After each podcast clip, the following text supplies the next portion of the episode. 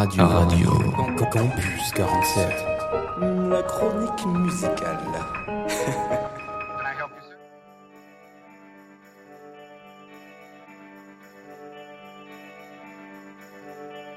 Ce 24 juillet, mon album préféré a fêté ses deux ans. Alors, pour lui rendre un hommage à ma manière, je me suis dit, pourquoi pas en faire une chronique au micro de Radio Campus 47 Moi, c'est Solène et je suis ravie de vous parler aujourd'hui de l'album Folklore de l'artiste Taylor Swift. C'est toujours compliqué pour moi de parler musique. Comment expliquer objectivement l'effet que me provoque une musique, les larmes qu'elle me fait monter et tout ce qu'elle m'apporte?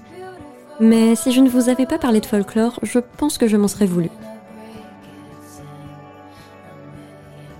Folklore est un album qui a retenti dans l'industrie musicale et le monde. L'album s'est vendu à 2 millions d'exemplaires au cours de la première semaine de sortie, dont 1,3 million seulement le premier jour. Il a également battu le record du monde Guinness pour la plus grande journée d'ouverture d'un album d'une artiste féminine sur Spotify, sans oublier qu'il a remporté le prix du meilleur album de l'année lors de la cérémonie des Grammy Awards de 2021. Vertigineux, n'est-ce pas? Alors laissez-moi vous en dire plus sur cet album qui a battu tous les records.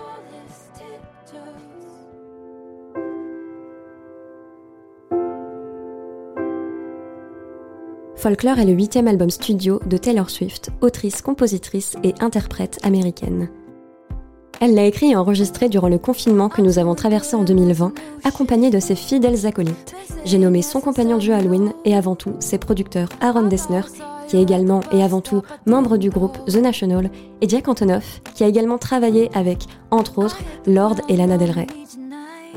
On peut dire que cet album marque un virage dans la carrière de Taylor Swift. Elle qui s'est lancée avec la country, s'est épanouie dans la pop, a flirté avec l'électro et le hip-hop dans l'album Reputation, sorti en 2017, elle dévoile ici une autre facette de son art.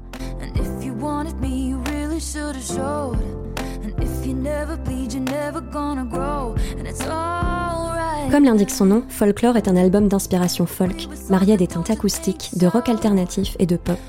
Le résultat, un mélange parfait de musique alternative qui porte jusqu'à nos oreilles des mélodies douces, entraînantes et éthérées. Le 23 juillet 2020, Taylor Swift annonce l'air de rien l'existence de cet album et sa sortie dès le lendemain. Et c'est le 24 juillet 2020 que l'histoire commence.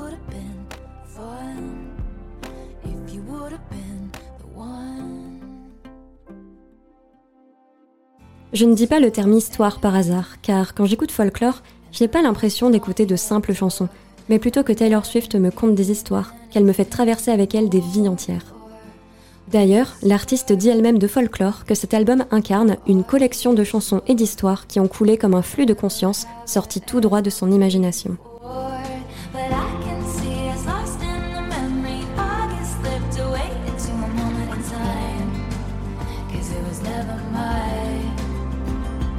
Ainsi, Taylor Swift nous transporte dans un triangle amoureux de lycéens au cœur de l'été dans les chansons Cardigan, August et Betty.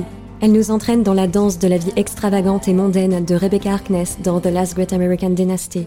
Elle nous fait parcourir le chemin de son grand-père, Dean, durant la Seconde Guerre mondiale, en parallèle avec le travail harassant des médecins durant la pandémie dans Epiphany. Sans compter les chansons de rupture déchirantes qu'elle écrit et compose avec son compagnon, comme la superbe chanson Exile, qu'elle interprète dans cet album en featuring avec Bon Iver des histoires de vie dans lesquelles elle glisse une part d'elle-même et dans lesquelles on peut toutes et tous s'identifier.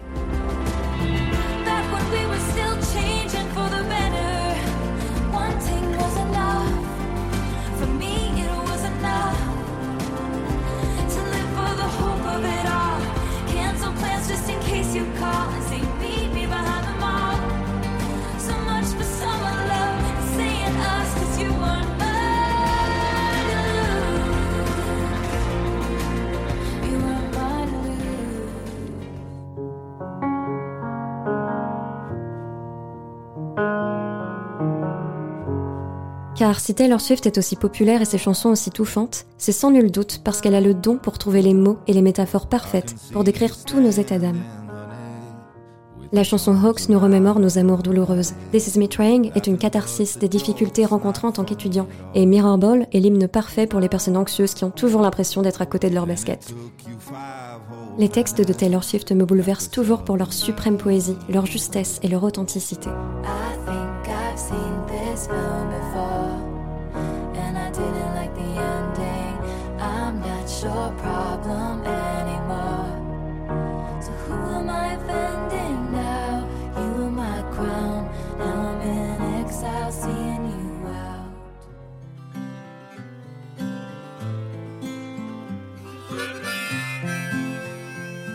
Si Folklore s'inscrit merveilleusement dans la lignée des albums de Taylor Swift, il est surtout incontestablement différent du reste et a marqué sa carrière. Les productions ont toutes la même patte, une musique alternative entre folk et pop, beaucoup de guitare et de piano, un soupçon de violoncelle et du saxophone et de l'harmonica par-ci par-là. Pourtant, elles ont toutes leur propre identité, tant au niveau du texte que de leur puissance. On peut danser au cœur de l'été sur August et pleurer en plein hiver sur Exile. On peut croire en l'amour véritable en écoutant Invisible String et verser des larmes face à l'intensité de Illicit Affairs.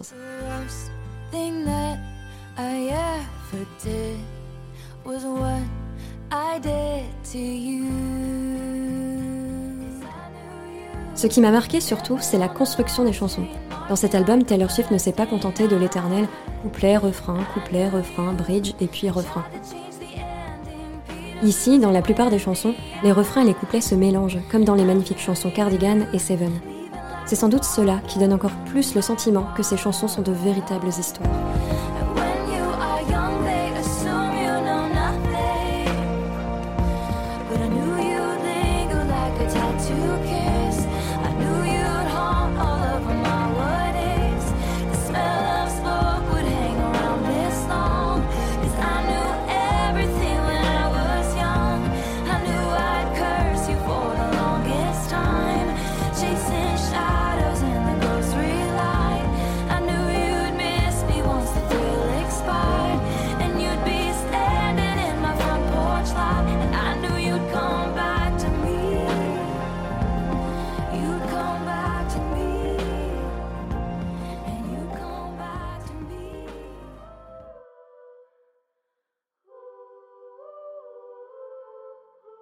Et si dans sa globalité l'album apparaît doux à l'oreille, certaines chansons sont au contraire pleines de rage. On peut voir notamment dans Mad Woman un symbole de la fureur des femmes face au patriarcat, et il faut que je vous parle de My Tears Ricochet, qui est sans doute ma préférée de l'album, même si c'est très compliqué d'en choisir qu'une. Une envolée symphonique, une métaphore autour d'un enterrement où Taylor Swift interpelle son ancien producteur, une véritable catharsis de la trahison qu'elle a éprouvée qui serre le cœur. Je pourrais parler de cet album pendant des heures, de toutes ces histoires que Taylor Swift a fait naître, de toute la nostalgie, de toute la mélancolie, de toute la beauté et de la portée littéraire de ces 17 chansons qui composent l'album Folklore. À la place, je vais plutôt vous laisser écouter cet album par vous-même, cet album que je considère comme un chef-d'œuvre. Je pourrais également vous parler de l'album Evermore, sorti à peine quelques mois plus tard, considéré comme la petite sœur de Folklore. Mais ça, c'est une autre histoire.